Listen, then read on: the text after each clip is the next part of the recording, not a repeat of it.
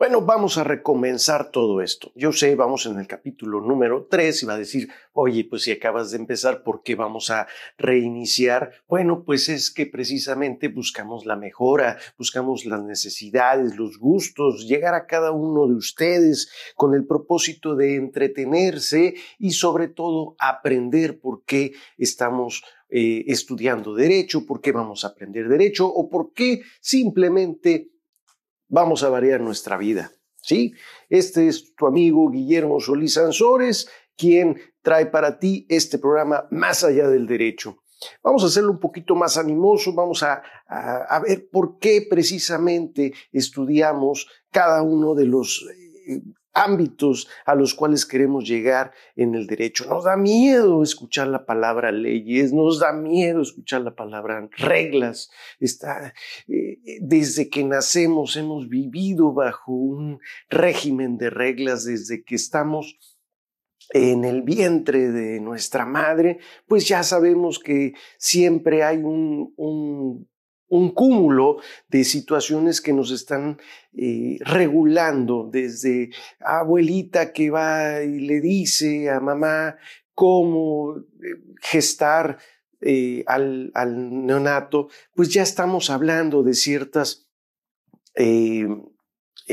regulaciones de tipo moral, sí, claro, de tipo social, claro, que hay que ponerle una cintita, que hay que ponerle eh, de lado o diferentes situaciones. Soy padre, sí, pero pues hay cosas que yo también me he saltado porque esta nueva sociedad pues ha ido mudando de ciertas tradiciones, de ciertas reglas, han ido cambiando, ya no son tan aplicables.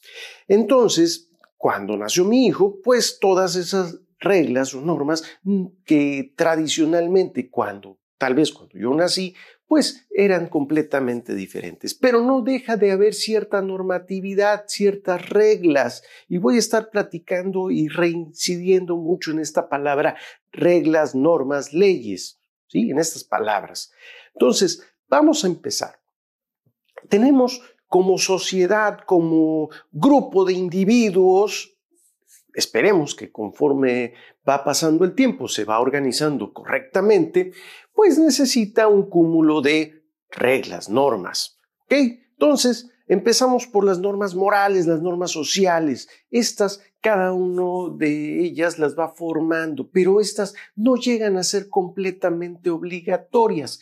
Sí, son obligatorias porque nos eh, la misma sociedad nos ve mal si no las cumplimos. Pero ¿qué pasa en realidad? No está pasando nada. Oye, que no doy el saludo de buenos días, pues sí, me van a poner mala cara, pero al final no voy a tener ningún tipo de sanción. Tal vez así como que una segregación. Digo, si vemos por ahí, eh, y no voy a hacer así como que un... Eh, al final somos, somos humanos, claro, pero no dejamos de ser seres, seres vivos. Eh, veamos otros seres vivos, cómo se manifiestan cuando viven en manada. El que no cuadra con la sociedad, el que no sigue las reglas de la sociedad, simplemente se considera un paria, ¿sí? un segregado de la misma sociedad, pero al final sigue estando dentro de la sociedad. Entonces, Vamos a, ver, ¿qué otro tipo de normas? Las religiosas que también se asemejan a estas normas morales. Por ahí hay castigos, un castigo divino, pero al final no deja de existir estas normas, reglas y en todo caso sacramentos, eh, mandamientos, no deja de ser una, una situación que nos va a ir cuadrando en nuestra conducta, pero la conducta del individuo para finalmente en la sociedad misma estarla regulando. Ok, es claro, es práctico. Si yo vivo solo, pues puedo tener mis propias normas, mis propias reglas. Eh, simplemente me levanto a la hora que yo quiero. Ah, espérate. Pero si ya estás trabajando, ya estás eh, teniendo que asistir a ciertos lugares, te tienes que comportar como esa sociedad, como ese grupo, como ese gremio te lo va a dictar. Ya no es tan fácil, ¿verdad? Entonces, ¿qué dejas la toalla en el piso? A ver, ¿quién me va a decir ¿Qué policía va a venir a decirme, oiga, usted está poniendo la toalla en el piso? No, ¿verdad? Esas reglas las normamos nosotros, cada uno de nosotros, conforme vamos, eh, vamos a decirlo así, eh, creando ciertas conductas y vamos a ir formando nuestras propias necesidades de autorregulación. Si ya sabemos que poniendo la toalla en el piso se apesta esta, bueno, pues entonces yo genero normas para que no pase. Oye, resulta que eh, eh, si no pongo los, lo los trastes inmediatamente de que los estoy utilizando, pues, pues, voy a generar ciertos problemas, incluso sanitarios, ¿no? Al rato voy a tener enfermedades, etcétera, etcétera. Entonces, vamos visualizando, vamos creando conciencia y en todo caso vamos creando nuestras propias normas, ¿sí? ¿Para regular a quién? A nosotros. Si ya esa soltería la estamos abandonando y empezamos a vivir en pareja, empezamos a tener hijos, entonces, bueno, me voy a regresar al nivel, empiezo a tener pareja, entonces ya vamos teniendo cierto consenso con para apuntar en reglas de conducta dentro de una casa. ¿Ok? Entonces, vamos creando una sociedad que va generando ciertas normas, normas sociales. ¿Ok? Y entonces ya no es tan fácil, ¿sí? Vamos generando cierta complejidad. Oye, que siempre estás dejando la toalla aquí y no porque precisamente pasa este tipo de situaciones que se apesta la toalla, ¿no? O que la canción y entonces todos los días te estás escuchando una regla social en la que tengo que poner la toalla en cierto lugar. Ojo, lo digo de, forma personal, yo no dejo la toalla en el piso, pero ya sabrán quién sí la pone, ¿no? Entonces, eh, vamos a seguir generando ciertas conductas reguladas eh, por normas. Ahora bien, ¿Qué pasa cuando llegan los hijos? Esas normas sociales dentro de esta casa, pues se las voy a transmitir al hijo, a los hijos. ¿Ok? Entonces, vamos absorbiendo ciertas conductas que las vamos a transportar a nuestras casas, que evidentemente cuando, lo, cuando salgamos de ese nido, pues nos las vamos a llevar pero también vamos a modificarlas de acuerdo a nuestras conductas, de acuerdo a nuestro hábitat, de acuerdo a muchas condiciones que la vida misma nos va a generar. Ok, esas son las normas sociales. Pero a ver, ¿qué otro tipo de normas? Ya hablamos de las religiosas, no me quiero meter en temas de religión, ¿sí? Y, mejor lo saltamos. Vamos a las normas legales, ¿sí? A las normas no, perdón, vámonos a las normas técnicas. ¿Qué es una norma técnica? Bueno, tenemos entendido de que, eh, eh, y tal vez no lo, incluso no lo percibamos, cuando estoy en clase les hago eh, mucho hincapié en este tipo de normas que son imperceptibles, pero que están alrededor de nosotros. Pensemos, ¿por qué nos detenemos en un semáforo cuando este está en rojo. Es que está en la ley. Ok, sí, efectivamente está en una ley, se llama reglamento de tránsito, pero esa sobreviene precisamente de una norma técnica y está reconocida dentro de un gremio o sociedad, pero de manera muy, muy puntual. Y aquí, cuando hago esto, este énfasis en, la, en, lo descriptivo y lo puntual de la norma técnica es porque a diferencia, y más adelante lo platicaré, sobre la abstracción de ciertas normas, es ciertamente distinto. Todos los que tenemos que llegar a un semáforo, si está en rojo, paramos.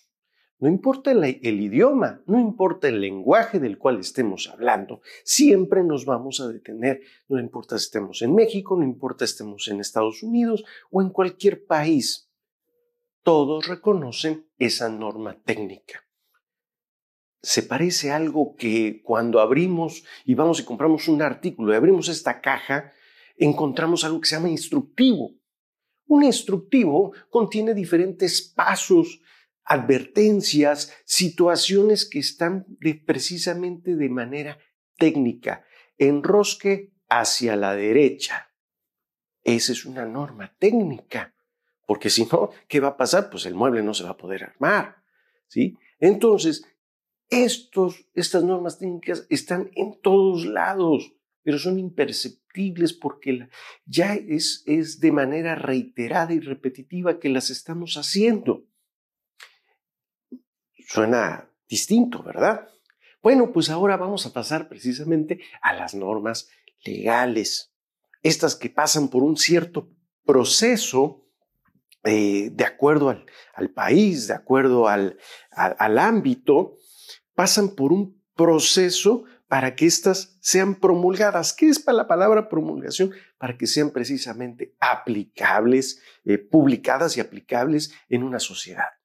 ¿Ok? Pasan por ciertos procesos. No me voy a meter ahorita con el tema de los poderes, de los hábitos, de los niveles de gobierno. Vamos a reconocer a las propias normas legales. Estas normas legales son abstractas. Y cuando decimos abstracción, podemos entender y siempre hago referencia a las pinturas, al arte abstracto. Cuando nosotros vemos una pintura en arte abstracto, cada uno de nosotros vamos a tener una diferente eh, interpretación de esa pintura. Algo así como esos dibujos que vemos en la televisión o en algunos casos de psicología donde el paciente eh, interpreta esa mancha de diferente eh, forma. Bueno, pues así son las leyes. Discúlpenme, pero así lo son. Lo hacen con un idioma, con un lenguaje que sea entendible, pero que sea aplicable a ciertos eh, hechos. ¿sí? O sea, nace de un supuesto. Y eso permite que cuando tenga yo que aplicar esa norma a cierta conducta, sea eh, eh, de forma abstracta, de forma atrayente a esa situación. ¿Esto para qué? Para que no tenga yo que tener una situación adversa, distinta, para poderle interpretar a cada uno de los casos. Oye, es que resulta que decía que tenía yo que, vamos a poner un caso así muy, muy, muy feo. Eh, tenía yo que tener cierta altura eh, para decir que fuera yo eh, culpable de cierta situación. No, así no procede. No puedo hacerlo así. Tengo que hacerlo de tipo general porque tengo que aplicar a una sociedad que es eh, multicultural, multi-idiomas, multisituaciones totalmente distintas. Cada acto, cada situación es distinta, aunque suene reiterada, aunque regresemos con el ex tantas veces, tantas veces ha sido distinto. Ah, así lo, lo vamos a entender, ¿verdad? Bueno, pues así pasa con estas leyes, normas legales. Cada situación, cada hecho es completamente distinto, por lo cual tenemos que aplicar las normas de forma distinta y por eso tienen que ser abstractas y flexibles a esto. Espero que así vayamos entendiendo cada una de estas situaciones que vamos a ir entendiendo en el concepto del derecho mismo. Hoy empecé con normas, ¿sí? Y el día de mañana empezaré con otro tema, pero necesito tu comunicación, necesito saber qué duda tienes. Si se escribe derecho con mayúscula, ¿por qué se escribe con minúscula? Tú dímelo, pregúntame, ¿sí? Dejo aquí en, el, en la, la descripción de este podcast distintos medios por los cuales me podrás localizar y hacer tu consulta. Este es Guillermo Solís para Más Allá del Derecho. Suscríbete y de verdad estamos haciendo un reboot a este tipo de programas. Olvida los dos episodios anteriores. Le vamos a meter más punch a cada uno de estos nuevos programas. Este es tu programa.